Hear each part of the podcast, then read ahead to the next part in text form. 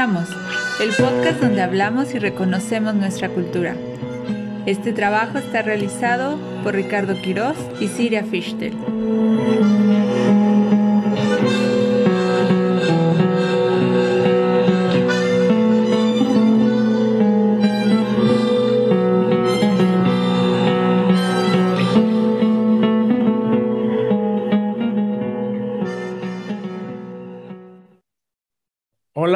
Buenos días, tardes, este, pues muy buenos días, muy, muy, muy buen día a todos, más bien.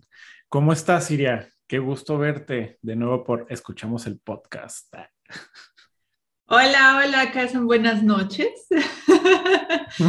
este, muy bien, muy bien, me da mucho gusto de, de saludarte y de saludarlos a, a los que nos escuchan por podcast o a los que nos están viendo por YouTube en video.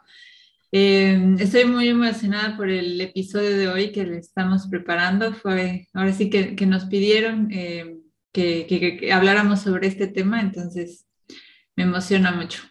Sí, a mí también creo que, eh, va, o sea, la gente ahora sí va a conocer un poco de nosotros, porque pues desde que iniciamos el primer episodio hemos hablado de, lo externo, de, pero como que nadie sabe qué en realidad qué es lo que hacemos. Entonces, hoy van a saber, van a conocer eh, pues un poquito de nuestra historia y más que nada, para, más que nada está enfocado en, en cómo emprendimos nuestro negocio, o sea, cómo fue esa parte de ahorita tú con Interculturalias, yo con Oh My Concha, o sea, es todo el proceso y, y cómo llegamos, porque no lo hemos visto negras, o sea, muy negras para llegar como a esto. Y, me va a encantar compartir con todos y, escucharte. Siempre escucharte es muy, me, me, me ayuda como a, a, de repente a cachar cosas que digo, ay, es cierto, porque algo chistoso yo creo que en, este, e, e, en esta mancuerna que hemos hecho, es que yo de repente me pierdo, o sea, como que me, me pierdo en, en, la, en, lo creativo y tú es así de, hey, hey, falta esto. ¿Qué te parece? Sí. Sí, bueno, pues eh, ese es mi trabajo, este, o uno de mis trabajos como coach, un poco poner eh, orden. Pero qué bueno que lo tomes así. Eh, para ahora sí que los que son nuevos en nuestro podcast y video, nosotros somos dos mexicanos que vivimos en el extranjero. Yo vivo en Berlín y, Ricardo vive en Miami. Y justamente em, de las tantas coincidencias que tenemos, o sea, nos conocemos desde hace más de 15 años. 20, no, 20 años. 20 años. Sí. Pero eh, justamente hablábamos que los dos eh, cambiamos, o sea, migramos. Eh, yo, ahora sí que yo me mudé de México a Berlín en septiembre del 2017 y Ricardo, ¿me decías? Sí, yo fue en agosto del 2017. O sea, es que hasta en eso, Dios mío, o sea, eso, o sea, que esta conexión que hay en verdad entre tú y yo ha sido muy especial porque, pues, o sea, imagínense que estudiamos la secundaria juntos, o sea, nos conocimos en secundaria, bailábamos juntos, este, e, en, la, en estas danzas folclóricas. Yo creo que desde ahí... En el ballet folclórico de la secundaria. Mm. Entonces éramos, nosotros íbamos a bailar, ellas con sus faldas, yo con mis sombreros. Fue muy lindo y desde ahí como que, pues, nos ha, ha surgido este este acercamiento por la cultura. 20 años después nos vuelve a unir esto, o sea, como la necesidad de hablar cómo la pasamos, eh, de la necesidad de, escucharte a ti y, pues esta, eh, pues no sé, como esta mancuerna tan, tan orgánica que ha sido y natural, porque todo ha sido solito. Entonces vamos a contarles un poquito de lo que hacíamos antes. Me gustaría que empezaras tú, Siri. Sí, bueno, yo también te quería preguntar, este, porque Miami no fue tu primera migración. No, no, no, no. Fue tu segunda, por decirlo así fuerte. Sí, exacto. No, y, y, creo que sí, fíjate que muy cierto, porque yo lo chisto es que lo chistoso contigo, nos vimos en secundaria, terminamos, cada quien siguió su camino, tú te fuiste desde secundaria, desde preparatoria, como la onda esta, pues a la, la cultura, estudiaste en el CEDAR, que era una escuela de, de artes, yo me fui a estudiar este, la prepa, pues, o sea, y nos volvimos a encontrar en universidad.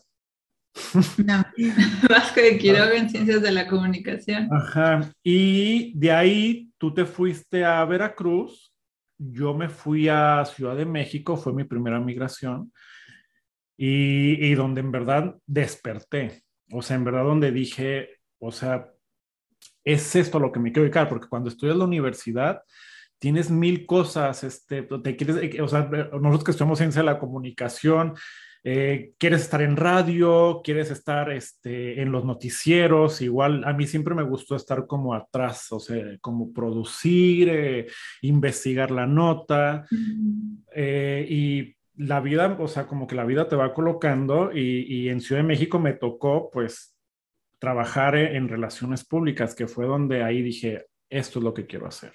Por este, o sea, pues sí, esto es lo que quiero hacer ahora y y de ahí 10 años en Ciudad de México. ¿Tú cuánto duraste en Veracruz? Eh, duré seis años, pero ahorita estaba haciendo cuentas. Em, eh, la mudanza a Berlín fue mi séptima migración. Sí, porque tú viviste en Ciudad de México. Las primeras, ajá, las primeras fueron con mi familia. Eh, de familia hemos vivido en Cancún, eh, hemos vivido otro ratito en el Estado de México, o sea, unos años, un par de años en, o más bien 15 años en, en, Morelia, y de ahí me fui a estudiar este, la carrera de antropología lingüística a Veracruz, justamente este, como ya traía este, esta semilla de ciencias de la comunicación, este, Producimos, produje un programa de radio, una radio comunitaria, la primera radio comunitaria de México, Radio Tocelo. Y ese, eh, no sé, te voy a mentir, o sea, seguramente eh, vivía yo en Veracruz seis años. De ahí me fui a la Ciudad de México a estudiar la maestría, estudios mesoamericanos en la UNAM, que ahí sí fue dos años, nada más estudiar. Y, y, de ahí me fui a, a vivir y a trabajar a Querétaro. Oye, pero tú te fuiste, yo me acuerdo que te fuiste a otra parte de Europa antes de Berlín. O sea, estuviste un rato en otro lado.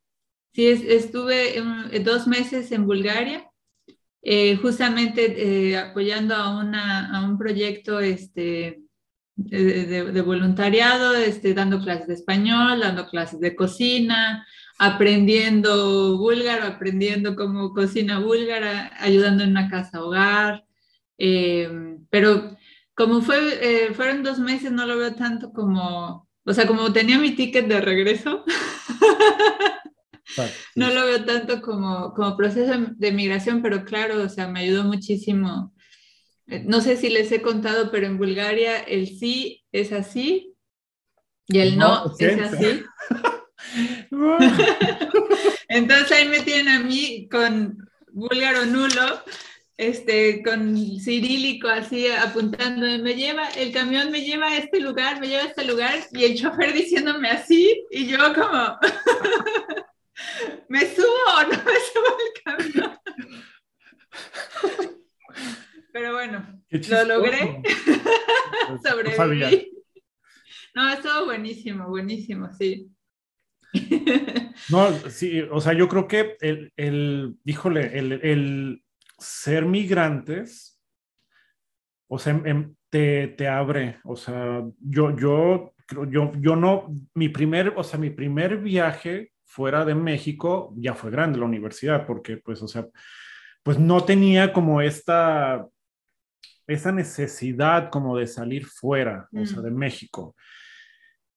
Error, obviamente, o sea, porque, pues sí, pero ah, cuando, desde que mi primer viaje, que fue a Cuba, con la universidad, ahí fue que dije, me abrió y dije, no, no, no. O sea, terminando la universidad, yo no me puedo quedar aquí. Y sí, o sea, el, el hecho eso, o sea, de, de, conocer lo tuyo, o sea, lo que dices que, que esta parte de Bulgaria, o sea, te, pues aunque sean detallitos, te, no sé, te, te hacen ver la, el mundo de, de forma diferente. A me, me encanta conocer gente, me encanta, este, pues comer. Yo creo que a mí me entran por el estómago. Entonces yo, yo como todo, todo, todo así. Y la vez que fuimos a Perú, yo quería comer el, el cuy. No, no pude porque mis amigos con los que iban me decían, ay, no, guacala. Y yo no, yo, o sea, yo sé que no es bonito, pero, o sea, es parte de la cultura inca. Entonces, ¿por qué no comerlo? Y pues no lo comí. me quedé con ganas. ahí. Ay, no, eh, sí, a Perú, pero... Y sí, y, y estuvo, pues, o sea, fíjate que regresando un poquito, porque de repente nos, nos, perdemos, pero ya regresando un poquito al tema, en Ciudad de México estuve 10 años, relaciones públicas, todo fue igual esta parte de conectar con gente, crear contenidos, trabajé con restaurantes y fue chistoso porque fíjate que la primera vez que ahí sí dije, Dios mío, es que la preparación es, es básica. La primera vez que llegó con, con uno de mis jefes, me dice, oye, escrite, tienes que aventar un texto un, para o prensa sobre, sobre maridaje. Y yo, Siria, le dije, ¿qué es eso? ¿Qué es el maridaje? O sea, no, no entiendo.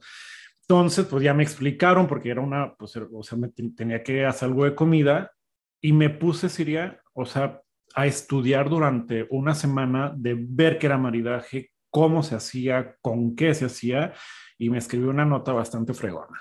Entonces, que salió publicada en varios medios, porque mi chamba era justo hacer eso, escribir sobre las marcas para, para que los contenidos fueran retomados por medios. Y la verdad fue increíble, nunca creí que tuviera esa capacidad y revistas como Quién, este, El Gourmet, ser especializadas, pues ver como mi texto ahí, porque pero al final no decía por Ricardo Quiroz, o sea, era como por la agencia. Pero cuando yo decía eso, decía, yo lo hice. Y, y eso... Ajá, dime, dime. Ahorita acabas de dar tres puntos, o sea, con tu ejemplo, tres puntos súper importantes o claves para migrar. Uno es decir, no sé. Fuerte. O sea, y preguntar, o sea, pues no sé qué es eso, ¿no? Porque todos los cuando eh, nos mudamos, migramos, tenemos que enfrentarnos a cosas nuevas y la mejor forma de, enfrentarnos es ser curioso y preguntar. La segunda es investigar. Leíste, preguntaste, viste videos, o sea, cada quien investiga con los recursos que tiene, ¿no? Pero pues te pones a estudiar, siempre hay que estudiar, diario, diario, diario hay que estudiar. Y la tercera es esto que dices, ¿no? El autoestima, apreciar eh, lo que lograste, ¿no? El, artículo. Entonces, aunque sea, eh, no todos vamos a escribir artículos, pero aunque sea como un pequeño paso como encontrar un departamento en el extranjero, como el de pedir este, una comida en un idioma extranjero en, el, en donde vives. O sea, esos pequeños pasos hay que festejarlos.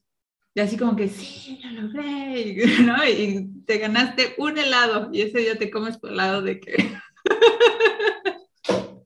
Cierto, sí, muy cierto. Fíjate que cuando yo iba a la prepa, a mí me encantaban estas revistas sociales. Y entonces yo compraba cada mes todas las revistas así. Y me ponía a ojearlas y veía a los modelos y a los influencers, a los famosos. Y no sabía para qué me iba a servir. Pero yo, mi mamá me decía, ya no gastes en revistas. Y yo, mamá, es que me encanta, o sea, no sé, me gustaba mucho, era, o sea, como ver las caras. Mi primer trabajo en Ciudad de México fue con unos diseñadores muy famosos en ese momento que se hacía, hacían, o sea, se codeaban con la crema innata. Entonces, cuando me dicen, oye, tienes que hacer el buro, este, la conferencia de prensa y tienes que invitar a artistas, tienes que invitar a estos, aquí tienes la lista. Y claro que yo cuando veía los nombres ya los conocía, Siria. O sea, ya era, o sea, yo obviamente a mí no, pero yo a ellos ya, o sea, ya les, ya sabía de quién hablaba y eso me ayudó a tener una seguridad y a llegar con la gente, decirle, ay, fulanito, es que sí, tú, bla, bla, esto, esto y lo otro. Y eso me, me, el documentarme me ayudó, que al final en el momento no sabes para qué te va a servir, pero, o sea, Ah, fíjate que hace unos días escuché una frase que dice la, la conexión, o, si era como la, la, conexión, o no, lo maravilloso de la, si era como la conexión o, algo así, pero que lo que tú haces ahorita no se refleja en el, en el futuro, sino en el pasado. Entonces, o sea, si dices, órale, es que vas siempre que trabajas, estás viendo como para el, para el futuro, pero no, no, no. O sea, lo que vas a hacer mañana, todo lo que hiciste antes, te va a ayudar a cimentar. Y eso se me hizo maravilloso. O sea, cuando escuché eso dije, ay, cañón, es que sí, así es. Sí, es como, es la regla del emprendedor, ¿no? Cuando tienes la idea, ya tienes el 50% del camino avanzado. Porque ya al tener la idea, ya te vas a poner a trabajar en ello y vas a ver las posibilidades de que hacerlo parte, o sea, ya estás este, avanzando. Sí. Muy bien, y ahora cuéntanos, ¿cómo llegaste a Miami?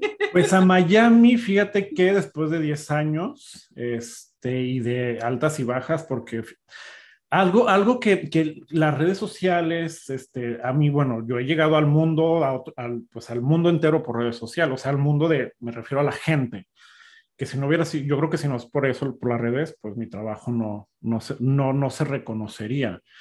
Pero este, la gente ve lo bonito, ve como, pero no, o sea, hay un trabajo detrás y hay un, hay un esfuerzo, hay sacrificios, o sea, a mí salirme de mi casa, pues no fue fácil, pero como sabía que era necesario, eso me ayudó como a tomar la fuerza.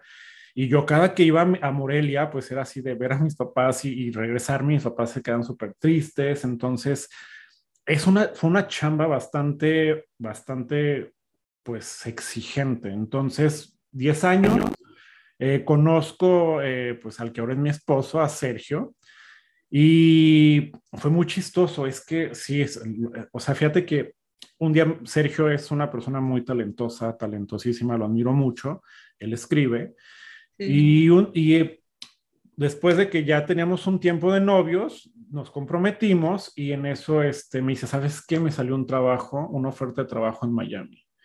Y yo así de, ah, ok. Y pues, o sea, me dijo, ¿te vienes? Y yo así de, eh, no, no sé, lo tengo que pensar porque era cuando mejor me estaba yendo. Mm. Y me costó mucho tomar la decisión, pero este, al final dije, pues va, dije, algún cambio va a haber. Algo, algo, si está, yo soy muy, muy creyente en la, en la intuición, en que cuando, pues no sé, en que las puertas se te abren. Entonces, cuando pasó eso, le dije, va, vámonos. Y fue que me vine a, a Miami. Nos venimos. O sea, y Sí, o sea, y esos después, los siguientes dos años fue súper complicado, o sea, se me paralizó la cara, me dio, de, imagínate del estrés de que, o sea, llegar a Miami creo que ha sido el cambio más fuerte que he hecho, porque pues en México, al final de Morelia, Ciudad de México, estás a cuatro horas de tu, de tu casa, hablan el mismo idioma, pero llegar a Miami o sea, donde la gente habla otro idioma, es otra cultura, te vas a enfrentar a otra gente que piensa diferente que tú, fue muy fuerte y tan fuerte que la cara se me fue de lado. o sea, sí, fue tremendo eso. Entraste en shock. En, shock. Sí, y duré así dos años, como aparte, fueron dos años en los que yo decía, estoy aquí, estoy allá, al final no estoy en ningún lado, yo trabajaba todavía para, fíjate, fue, fue, muy chistoso porque cuando yo decido venirme con Sergio, le digo a, a, mi jefe en ese momento, le dije, ¿sabes qué? Pues me voy y, y pues ya, o sea, muchas gracias por estos 10 años, pero pues me voy. Me dijo, ¿sabes qué? Estás loco, o sea, intentemos cómo se lleva esto a distancia y aviéntatelo así vemos. Y así me aventé dos años con ellos.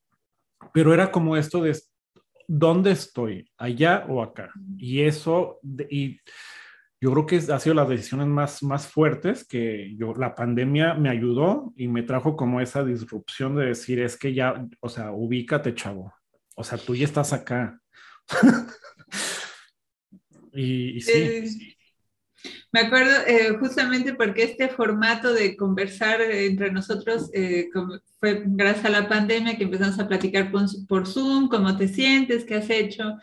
Y, y, me acuerdo muchísimo de eso que yo te decía, ay, sí, pero ya que estás en Miami, entonces ya conoces a gente en Miami, ya trabajas en Miami, ya tienes, o sea, como que ya estás afuera, ¿no? Y tú me decías, no, pero apenas estoy, ¿no? Como que creando el puente y para mí sí fue porque, o sea, sí son como kilómetros de distancia, ¿no?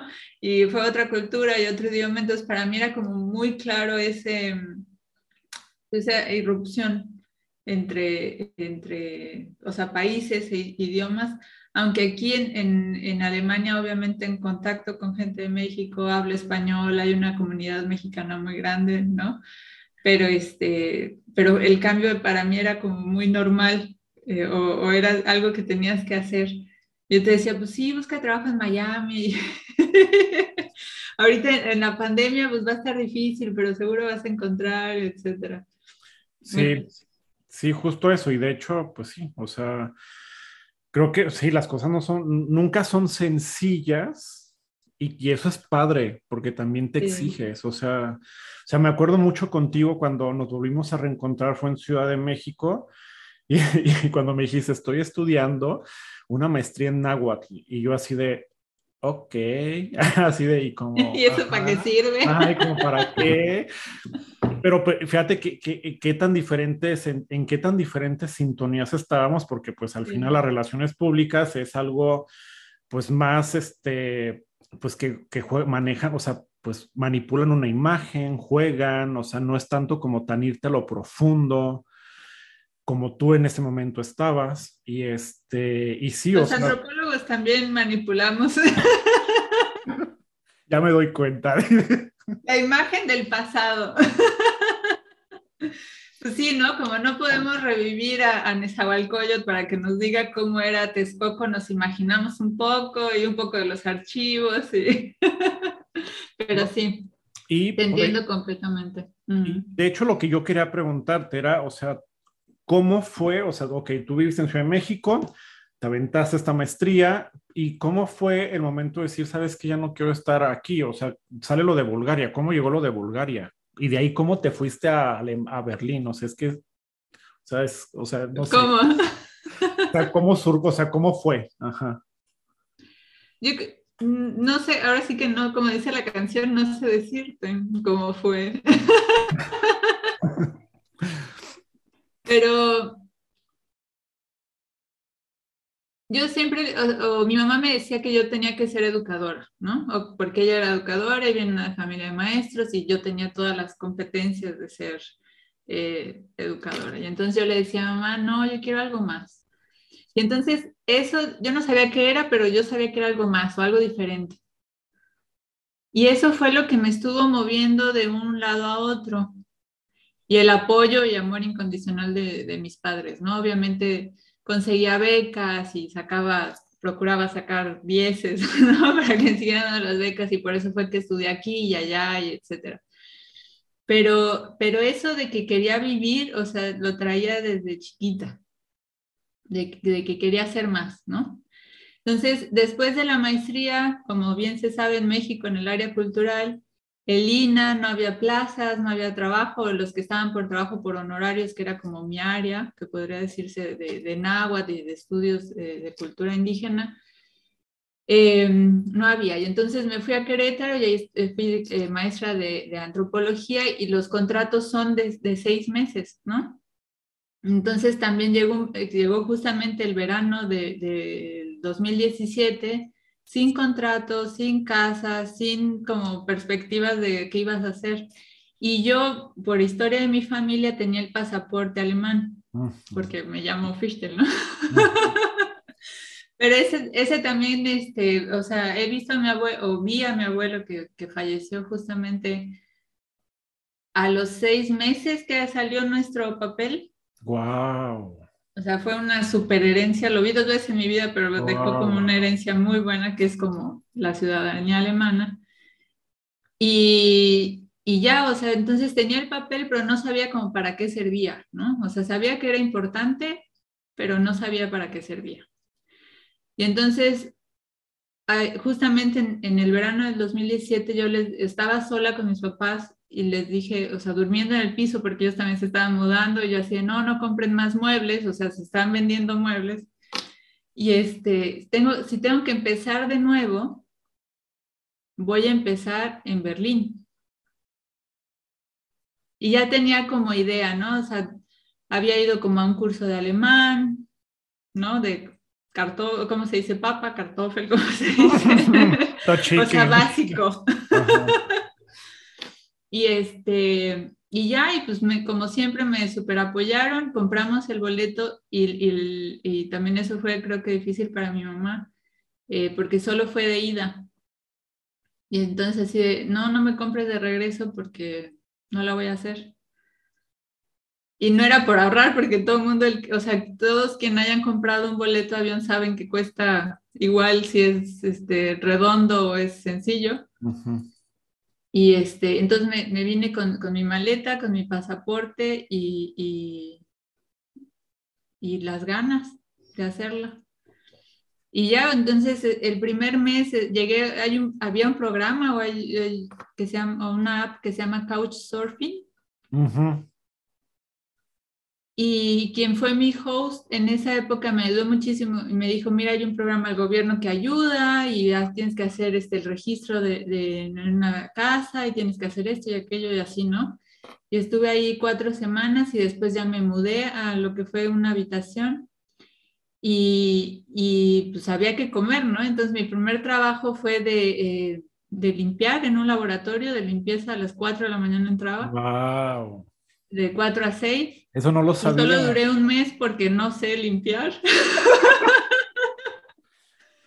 y, y, yo también es lo que, o sea, eso es algo de mi personalidad, tengo que hacer las cosas bien, ¿no? Y también no, no me gusta como tener gente atrás que me diga que lo hago mal.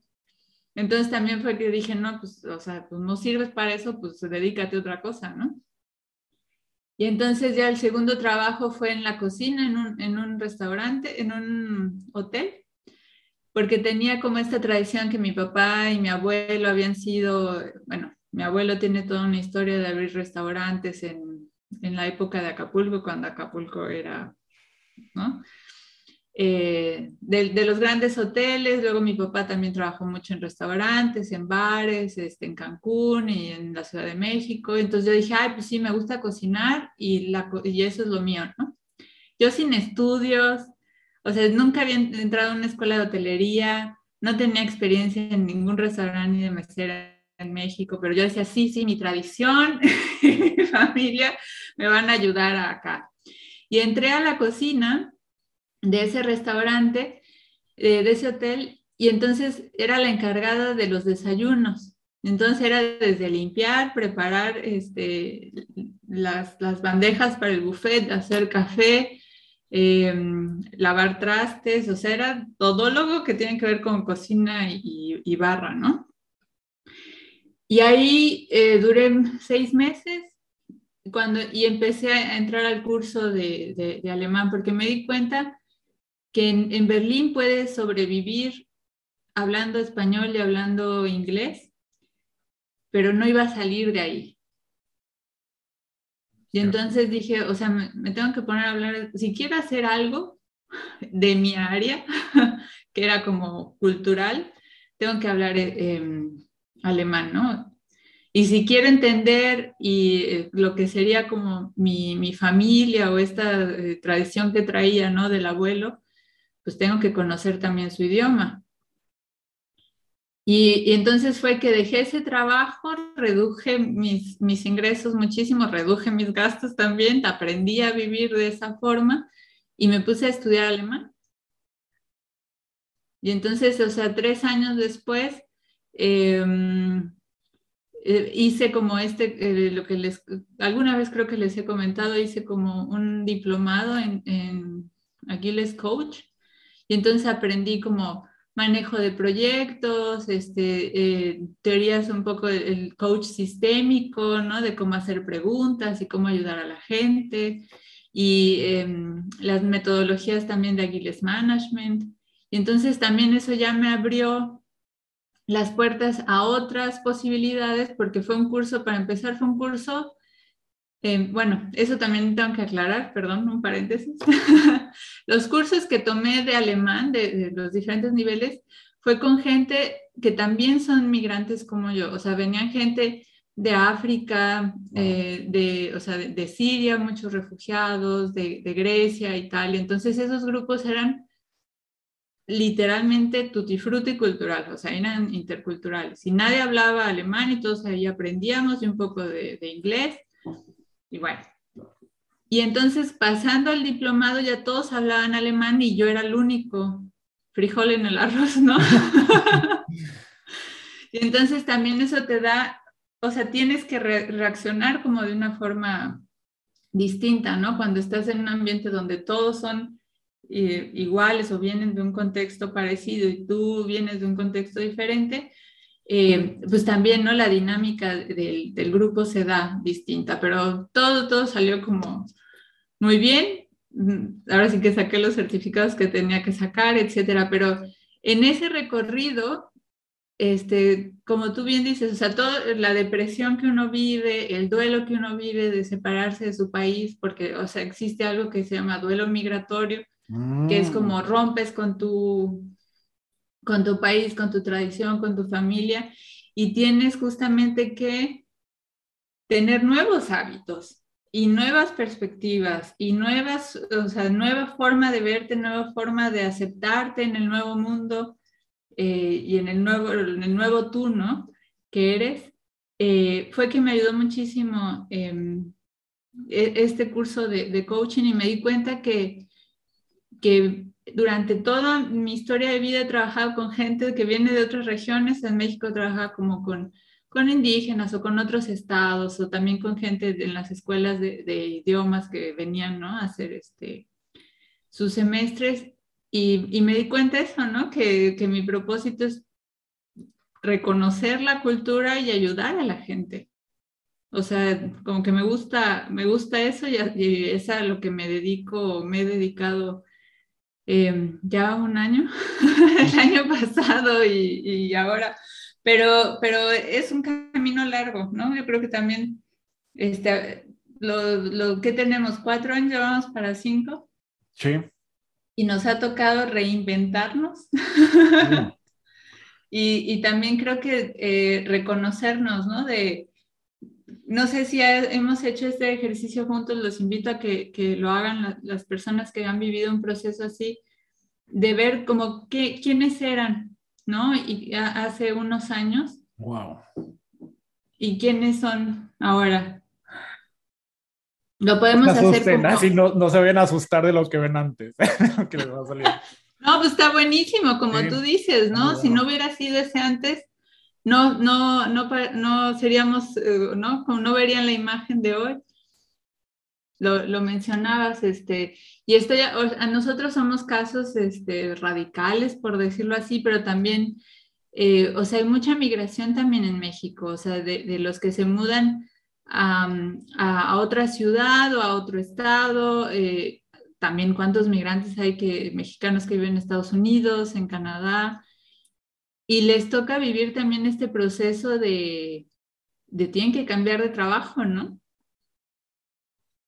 Sí, sí es fuerte, es fuerte y eso, pues desde, o sea, en realidad es tan, tan sencillo porque, la, como decía, la primera migración es cuando te vas a estudiar fuera de tu casa, o sea, la universidad. O sea, es ahí cuando yo, por ejemplo, cuando iba a la universidad, y creo que tú también lo viste, eh, o sea, muchos, muchos compañeros desertaban porque pues extrañaban a sus papás o no, no, no, no querían acostumbrarse al nuevo estilo de vida que y terminaban regresándose y al final pues tú decías, o sea, a mí me daba mucha lástima porque decía, oye, o sea, yo por ejemplo, todo, toda la universidad tuve beca.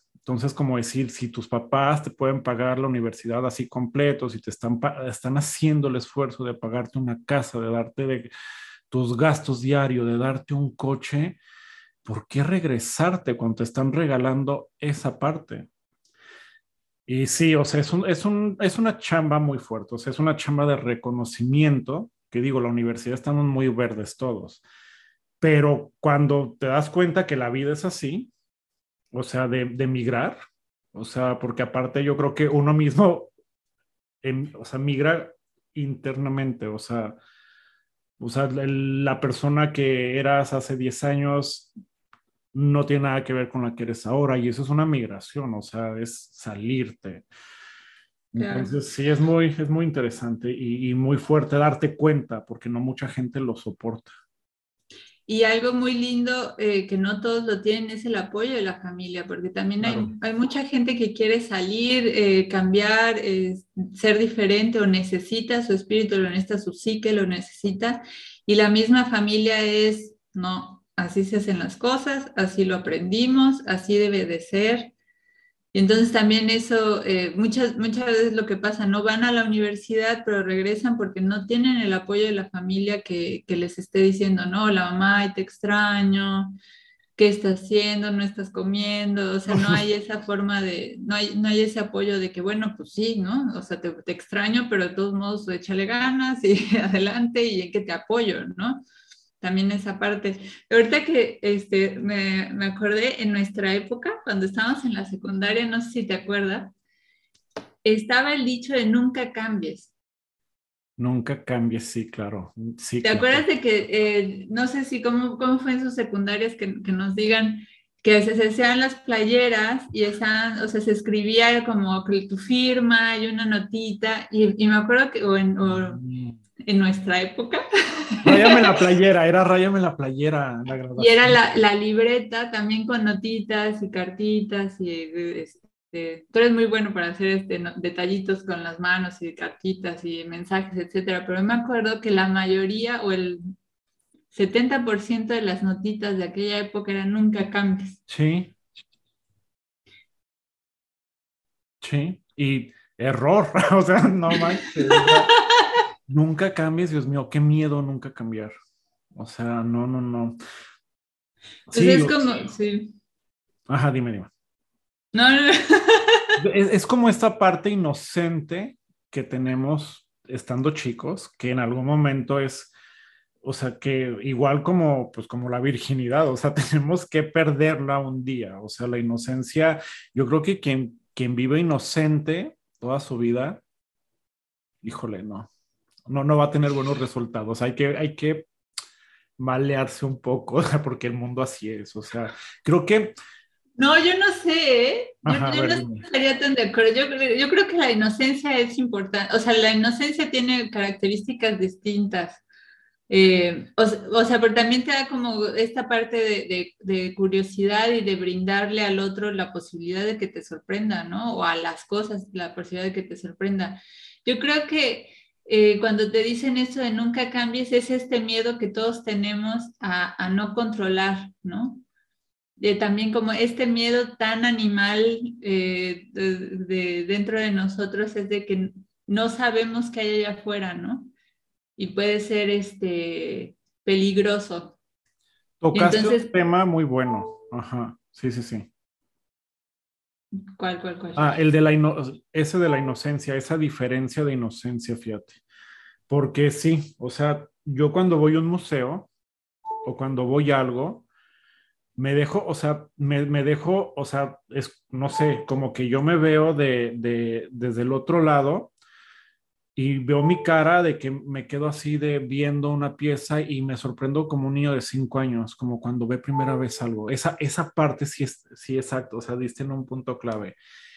Hay que guardar esa inocencia de siempre dejarte sorprender. Claro, y yo, yo lo, o sea, lo veo en mí y lo veo en, en, en clientes y alguien que, que, me tiene muy sorprendido son, son mis papás que también los vamos a invitar aquí a, que hablen con, nosotros de, su proceso migratorio a los 60 años. Eh, o sea, tienen 60 años, 70 y cacho, y todavía son inocentes en tanto que todavía se arriesgan y preguntan y se sorprenden y, y o sea, viven, ¿no? La experiencia eh, de como muchas primeras veces. Y eso está buenísimo, ¿no? Porque todavía tienen ganas de, que les pasen más cosas. Ay, si se escucha un poquito el un trut trut, estoy teniendo una más una falla con mi cargador, pero este, pero bueno, omitamos eso. Lo de tus papás es, es algo es algo que se debe admirar, porque y sí, o sea, ya dos personas jubiladas que no se quisieron quedar en, o sea, pues en la vida cómoda, y que siguieron a su hija a un país extraño que lo que me decías de tus papás, que aparte ellos hace poco cocinaron, o sea, le cocinaban, le cocinan a gente. Entonces eso, o sea, el aventarte a mí, eso se me hace súper lindo porque no hay edad para siempre tomar nuevos caminos y, dejarte sorprender, nunca. Claro que sí. Bueno, yo creo que ya el cargador dice ya. Hacemos una pausa y este, una pausa, una pausa técnica y porque tenemos que ahora sí hablar de lo que estamos haciendo ahora. Muy bien. Ok, no se vayan.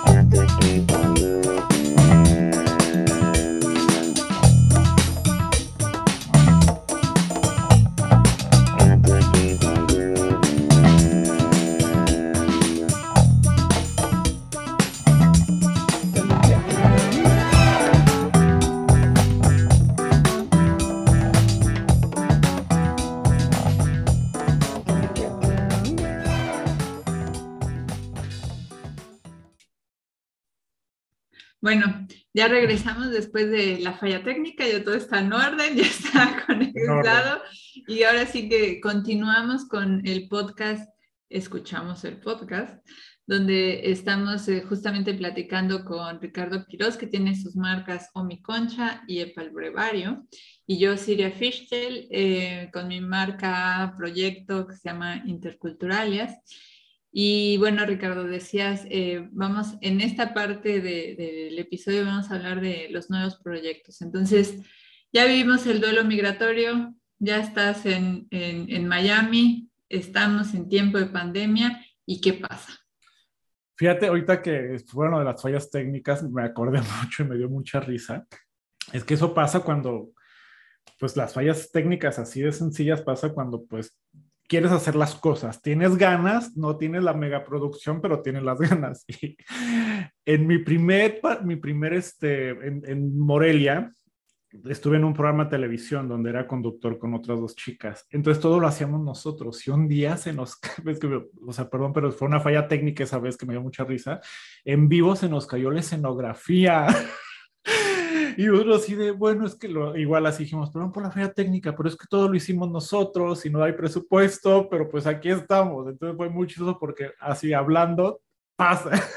Encima todo el plástico y fue muy chistoso, pero bueno, regresemos. Eh, sí, eh, pues mira, en, recientemente, la, o sea, lamentablemente creo que pues la pandemia ha traído mucho dolor. O sea, es que yo creo que cualquier cosa así de, fuerte y drástica, o sea, pues primero es el dolor, o sea, porque pues nadie, nadie esperaba esta cosa.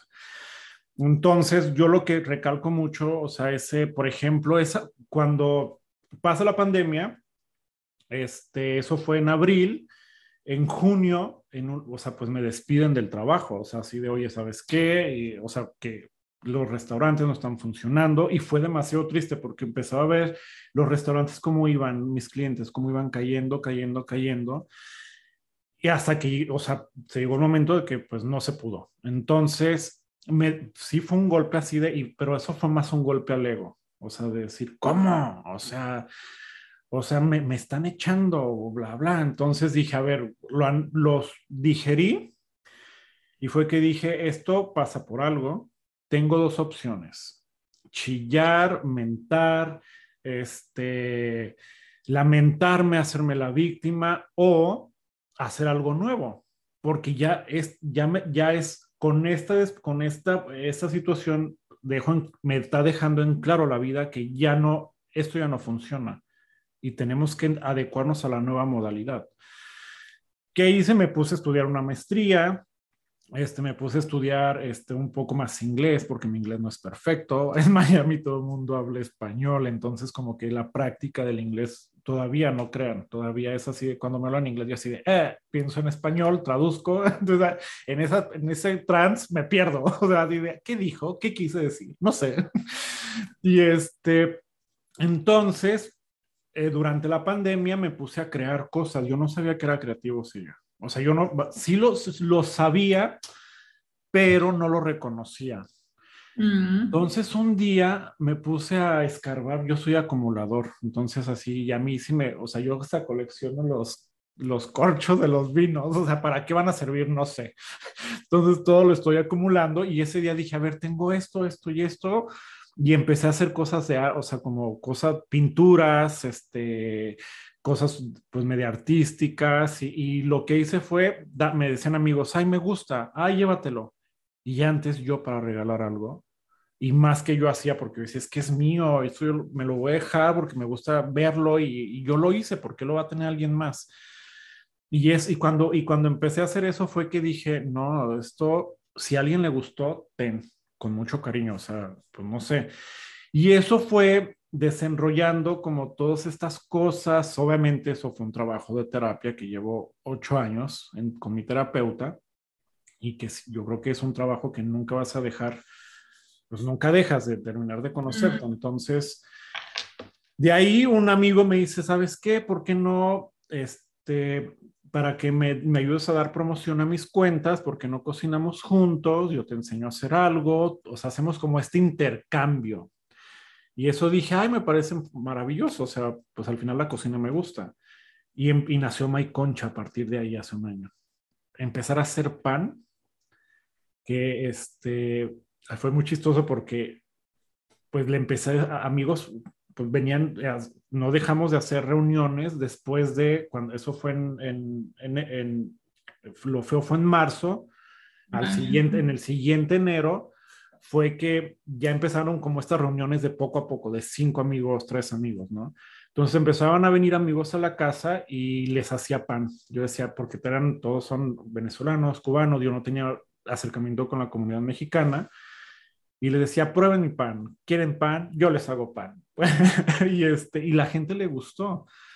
Total que un día me piden pan, pero me dijeron, véndemelo. Y yo así de, Dios, ¿cómo? Pero es que no sé ni cuánto cuesta la pieza, no sé esto.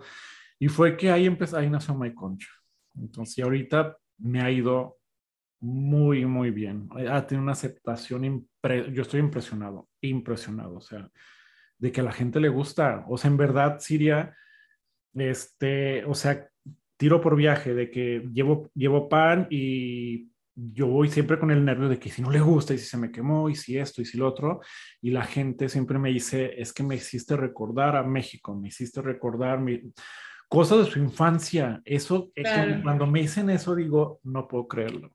O sea, y así, eh, estoy con Omay Concha y con EPA, obviamente todo va de la mano, porque pues a veces lo que leo lo que, lo que me, yo lo que descubro y me asombra termina en una concha o termina en un post en EPA o, o termina en escuchamos. O sea, en algún momento, o sea, como que le, le supe encontrar salida como a esto, pero algo, o sea, a, a mí, la, o sea, como me gusta usar las redes, pero que las redes dejen algo. O sea, que porque yo he aprendido de las redes, obviamente no de todas las cuentas, pero he aprendido mucho de cuentas muy específicas.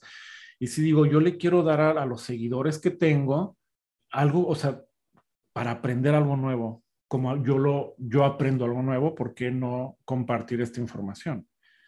Y hoy estamos, tenemos un año, aparte ya hablando en Escuchamos el podcast, tenemos un año ya aquí. Sí, sí, pues así igual, cuando me preguntaste cómo salió el viaje a Bulgaria fue en Facebook. O sea, yo, yo, cuando dicen es que las redes sociales son para perder el tiempo, yo les contesto, pues depende para qué lo uses, ¿no?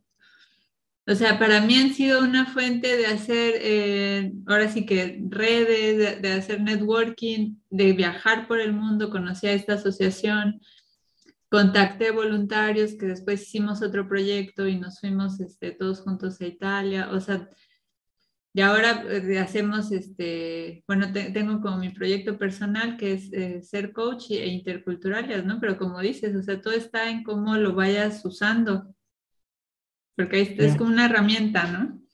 Sí, yo creo que ninguna herramienta es mala siempre y cuando le des un uso bueno. O sea, y, que te sirva, o sea, no, no, no, las redes no todo es bailar, no todo es verte bonito, o sea, es, o sea, creo que puedes usarlas y transformar a, transformar a personas. O sea, eso, o sea, yo en verdad, o sea, yo me encanta ver, yo, yo me, me la paso viendo YouTube porque yo ahí, yo gracias a YouTube he, aprendido a, a, cocinar pan. O sea, porque aparte de que cuando de repente un cliente me dice, oye, porque yo empecé con las conchas, de ahí llega pan de muerto y así vas a hacer pan de muerto y yo así de no, no sé, no sé hacerlo. O sea, es que no te puedo decir porque no lo sé hacer.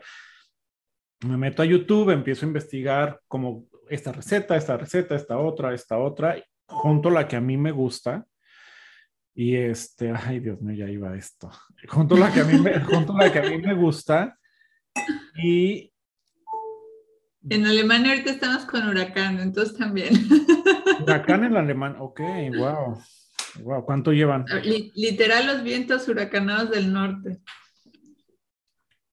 Y, y, este, bueno, no, no, vamos a cortar la plática porque, porque esto es un detallito que ahorita se arregla.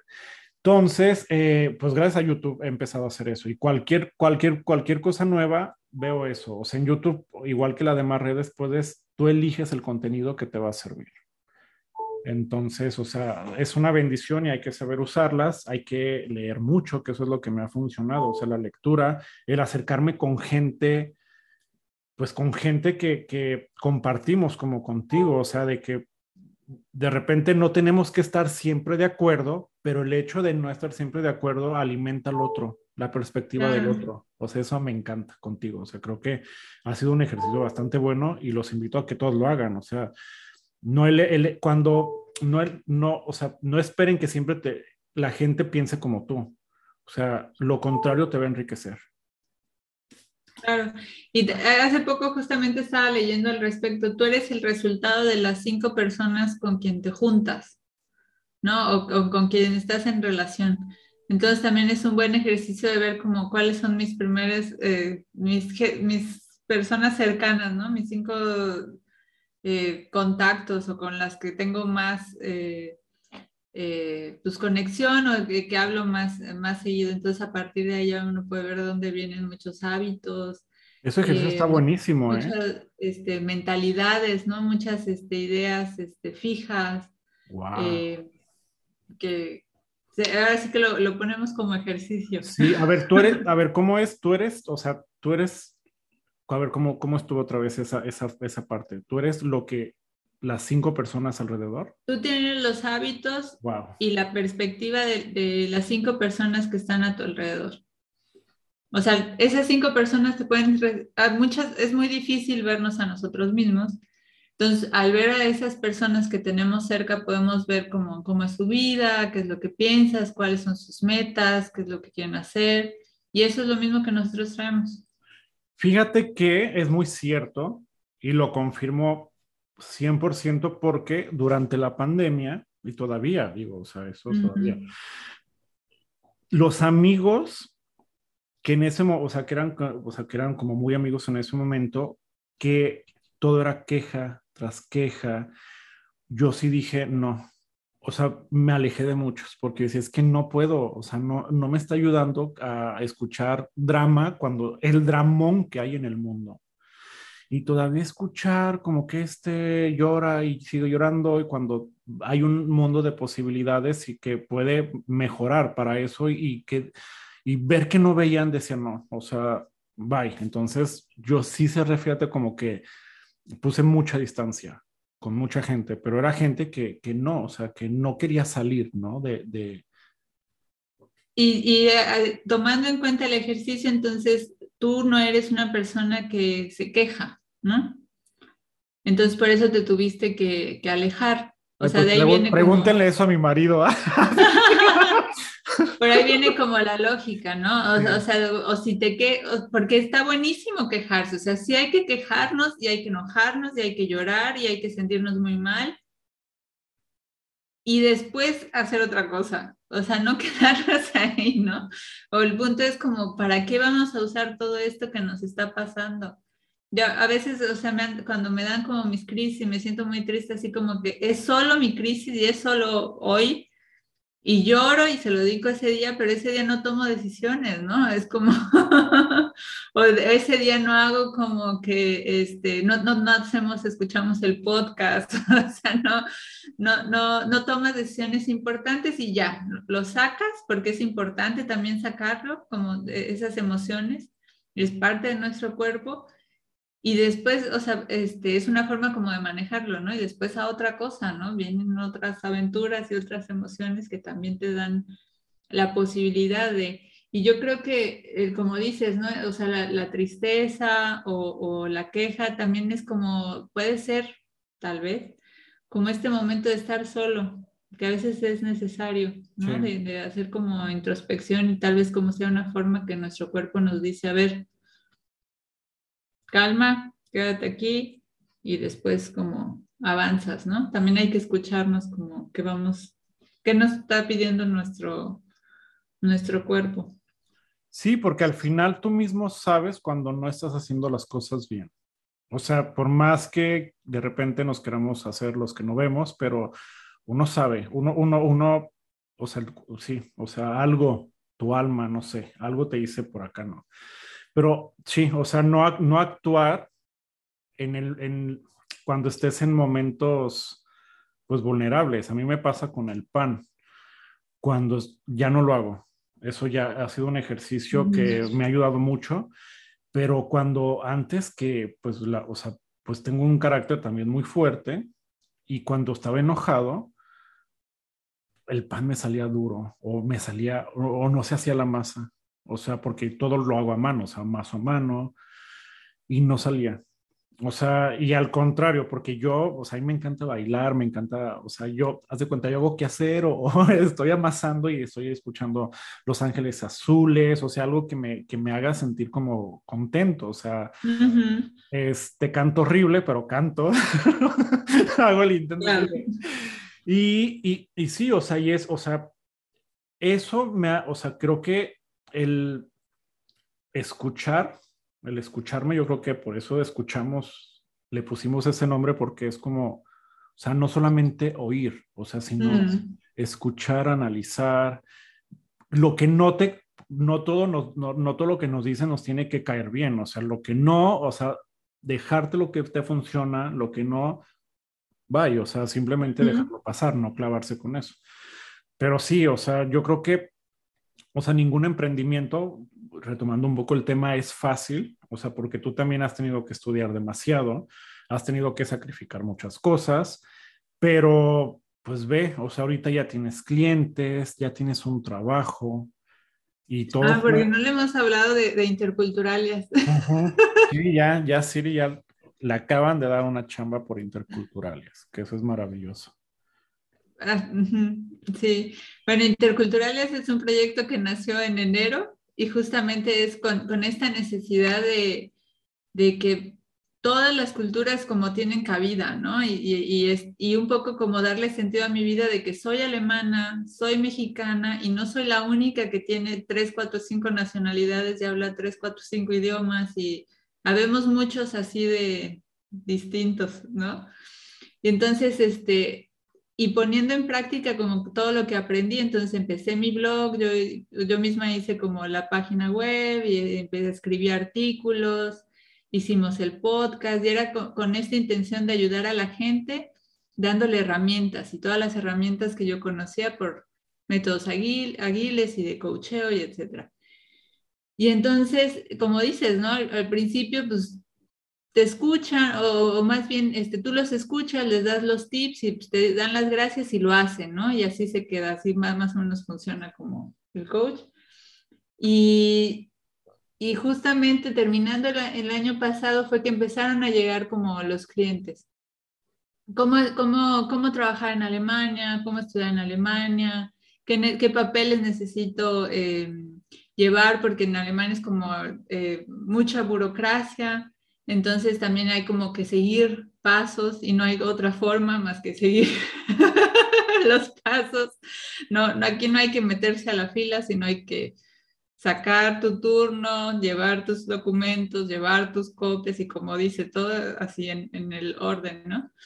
Y, también eso, entonces no solo hay que, saber hacer el papeleo, sino también hay que saber como cuáles caminos puedes seguir, ¿no? Y a veces hay opciones A, B, C. Y todo tiene que ver alemán, pues con Alemania, que es lo que conozco, pero también este, pueden ser como otros países porque vivimos como estos procesos eh, parecidos, ¿no?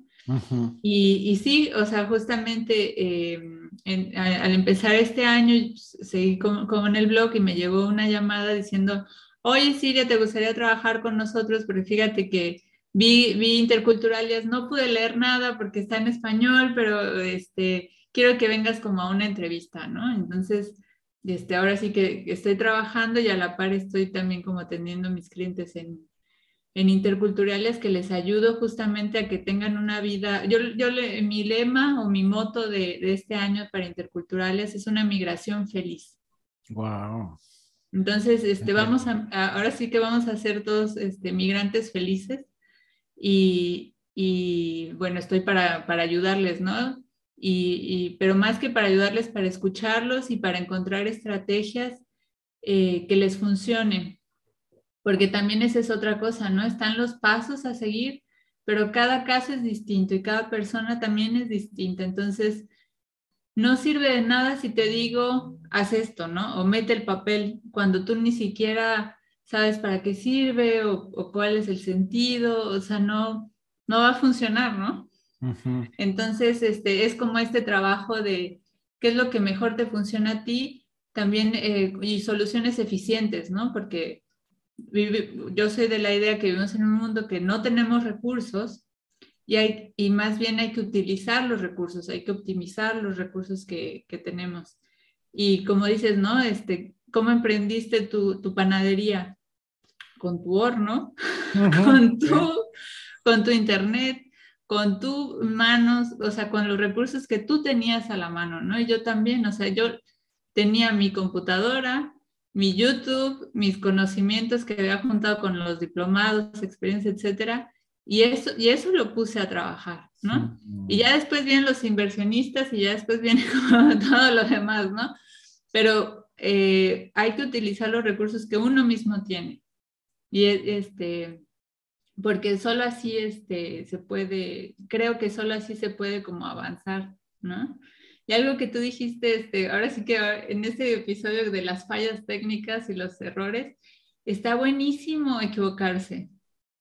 O sea, también en, en, una parte importante de, de, los métodos ágiles y que me gusta mucho y lo pongo como en práctica para el proceso migratorio, es que el error es parte del plan. Total. Total. Y entonces dices, pues no me salió el pan, o sea, y te sientes mal, te enojas, etcétera pero analizas por qué te salió mal y en la próxima, o sea, en la repetición, lo, lo, lo, vuelves a hacer el pan, pero ya sabes qué no hacer, ¿no? Y, y, te van a salir otros muchos errores igual a mí, ¿no? O sea, no sé hacer una página web o, o en un coaching, pues este, el cliente no estaba como dudoso y no sabía qué hacer, pues claro que tengo errores, ¿no? Y en la próxima sesión hablé con el cliente y le digo, mira, fallé yo en esto, ¿en qué te puedo ayudar, no? Para salir como este, adelante. Entonces también eso, cambiar la mentalidad de que nos vamos a equivocar.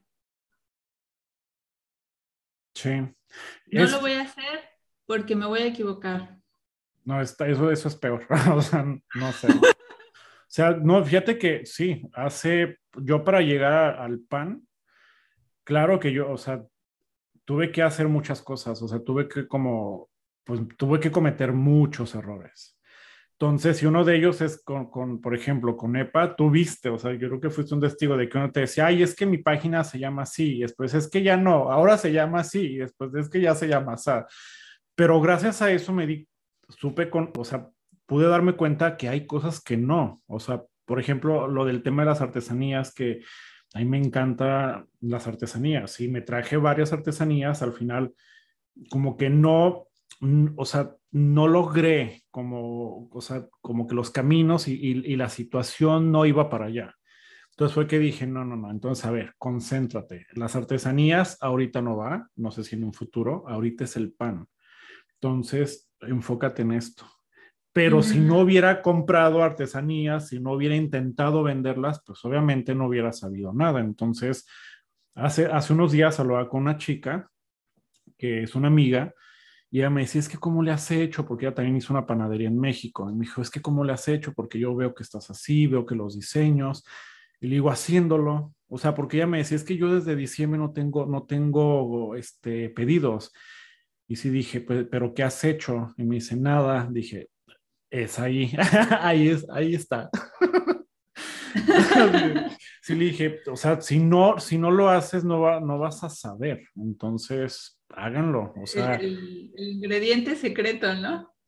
Y, y, no, y no es que, o sea, yo creo que cuando te dejes tú de, de, de, de, entender que un error lo hacen los tontos, cuando dejes de creer eso, es cuando las cosas te van a salir, porque todos somos tontos en algún momento y es válido y hasta, pues, es necesario regarla. El claro, pero ahí como que hay que o sea, hay que cambiar, ¿no? Hay que dejar de ser, hay que, no, es como que ahí vuelvo a caer en el error una y otra vez porque todos cerramos, sino es de que vaya a ser otros errores, ¿no? O sea, sé, me conozco a mí mismo y sé cómo puedo llevarme, eh, eh, cómo puedo ser, eh, sí, pues llevar con, con, este error, ¿no? Y, y, adelante o a otra cosa, etcétera, pero también hay que aprender, ¿no?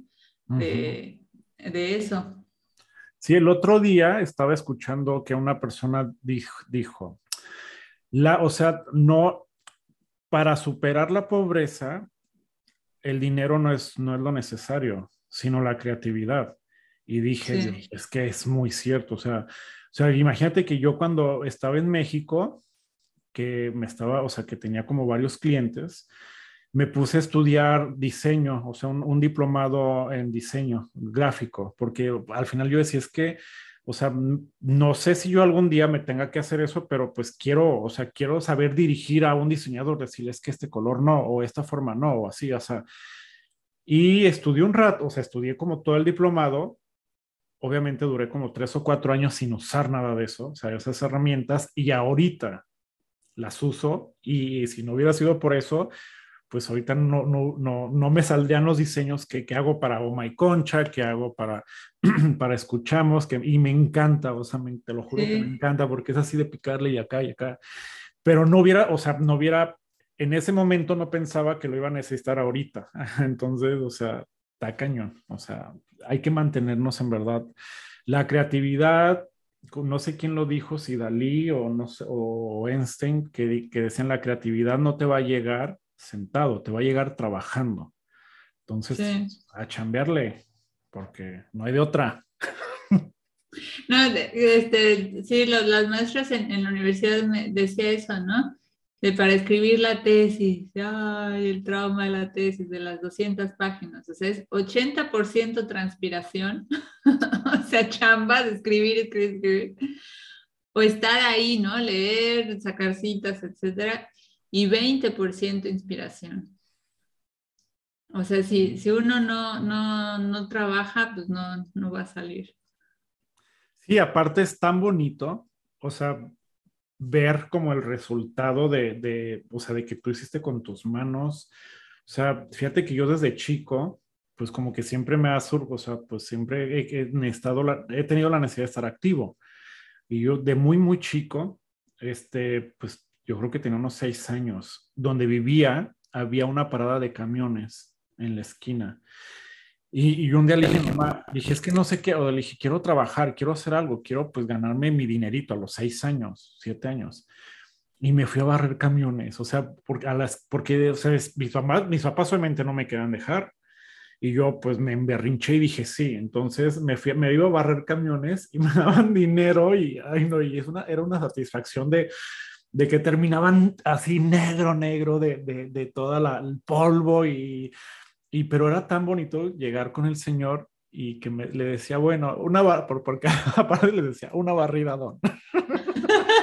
¿Cuánto por la barrida? Ajá, y me daban 50 centavos, pero esos 50 centavos para mí valían. De ahí fue que puse mi tiendita fuera de mi casa que vendía papitas, vendía chocolates, entonces como que o sea, también mis papás me incentivaron a hacer eso. Entonces, ningún trabajo, porque hay gente que dice, yo no voy a hacer eso. Lo que tú dijiste o lo que tú hiciste llegando a Alemania, limpiar, o sea, o sea, todos tenemos que empezar de abajo y es necesario para valorar y saber dirigir después.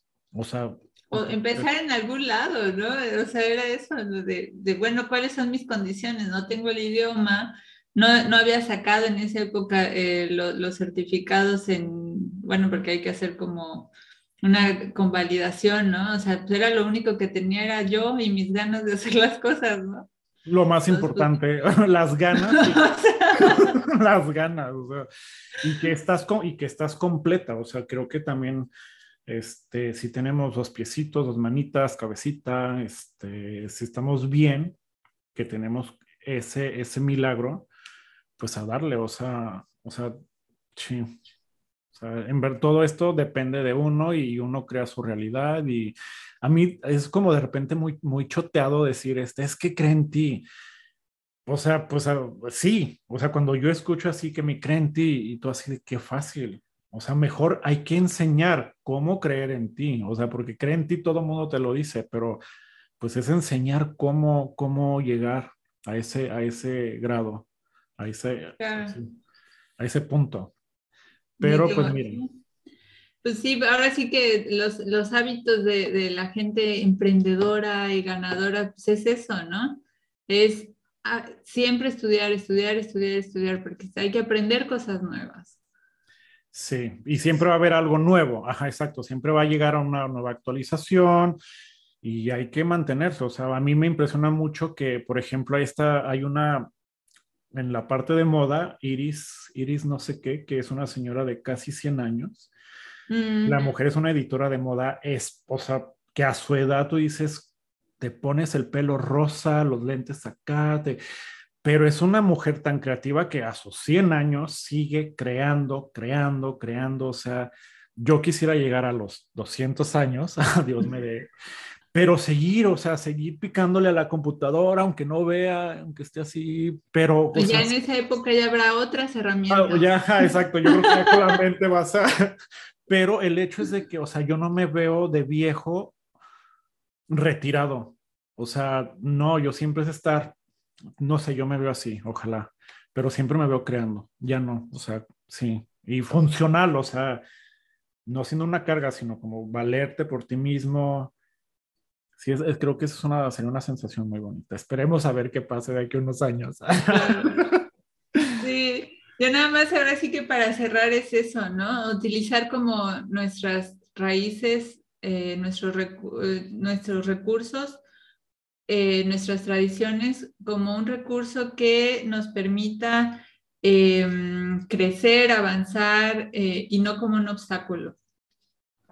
Entonces, este, eso también, eh, el, hecho de que extrañamos nuestro país, extrañamos los sabores, no utilizarlo como un obstáculo que nos detenga, sino tú eres como el ejemplo, ¿no? Si, bueno, si lo extraño tanto, lo voy a hacer, ¿no? Y, y tal vez no me vas a ver igual que allá, pero vamos a intentarlo y el hecho ya de estar como preguntando y cocinando, eh, ah, próximamente viene también nuestra, bueno, no lo digo, no lo digo, pero tenemos ahí una sorpresa que tiene que ver con, con recetas, pero justamente tiene que ver con eso, ¿no? O sea, si tenemos los recursos, no es algo fuera de nosotros, sino también puede ser nosotros mismos y es algo que tenemos, eh, o sea, nuestra cultura es un recurso y hay que aprovecharla, hay que Sí, abrazarla y abrazarla y, y, hay veces que, y ahí lo hablo por, o sea, creo que por ti, por mí, que le, o sea, podemos hacer mucho por nuestro país estando fuera. O sea, que lo que pudimos hacer estando ahí. Entonces, por algo la vida nos trajo acá, te llevo allá, nos ha, nos ha dado la oportunidad de crear en forma real nuestros sueños. Entonces, es, es seguir y, y amando México, yo creo que todo, o sea, este amor hacia nuestras raíces, hacia, hacia, hacia ver, reconocernos, o sea, creo que es lo que nos ha abierto al final. El pan, yo, yo no pienso o sea, por ejemplo, yo no me interesa hacer otro tipo de panadería. O sea, yo quiero seguirme metiendo en esta parte mexicana, en los panes tradicionales, y porque es lo que me llena. Entonces, de ahí, o sea, pues igual igual tú, la cultura, o sea, interculturalias te ha llevado, o sea... Pues sí, ahora sí que yo tengo como que mis, mis raíces alemanas y mis raíces mexicanas y las raíces que después no sé qué voy a tener. Donde me ponga, si me, ahora sí que si me mandan a Timbuktu, pues tal vez iré a Timbuktu y allá también haré, este, eh, haré raíces o no. pero, pero sí, como dices, ¿no? Este, utilizarlo y pues con actitud positiva, este... Creyendo, creyendo, eso cuando lo, sí, lo, cuando, creerlo, creerlo y creértela. Digo, es muy, es muy fácil decirlo, a mí me ha costado mucho tiempo como creerlo, pero miren, en verdad, el día que dije basta y de ya, o sea, plántate donde estás ahorita, se los juro que me quité un peso encima, pero un peso gigante. Entonces, chequen nuestras cuentas.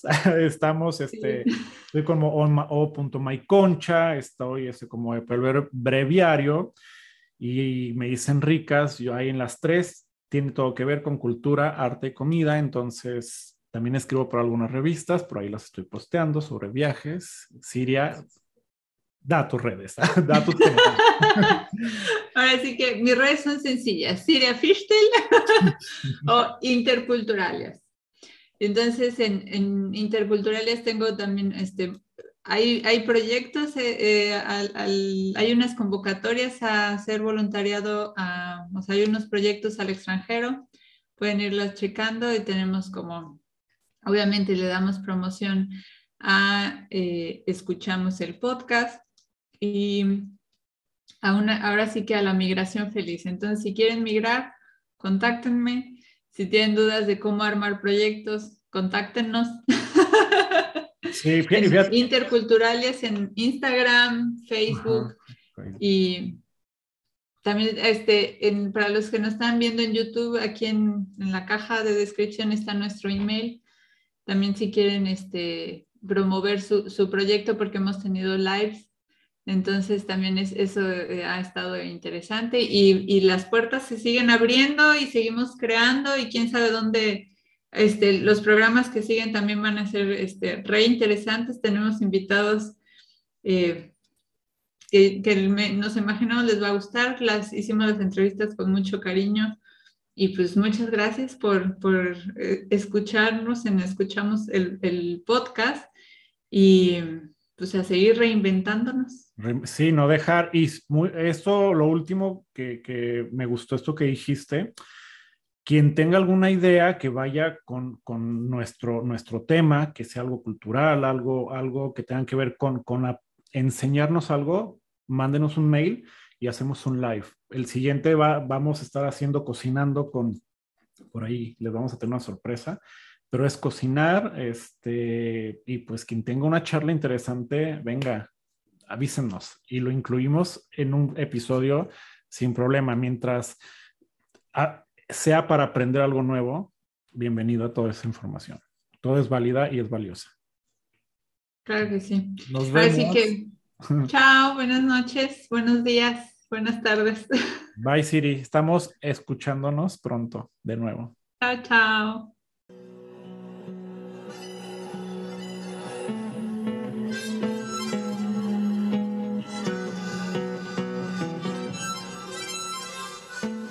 Fue un placer que nos hayan acompañado y nos vemos para la siguiente emisión. No se olviden de mandarnos sus comentarios, preguntas o sugerencias para los siguientes temas a nuestro correo escuchamos el podcast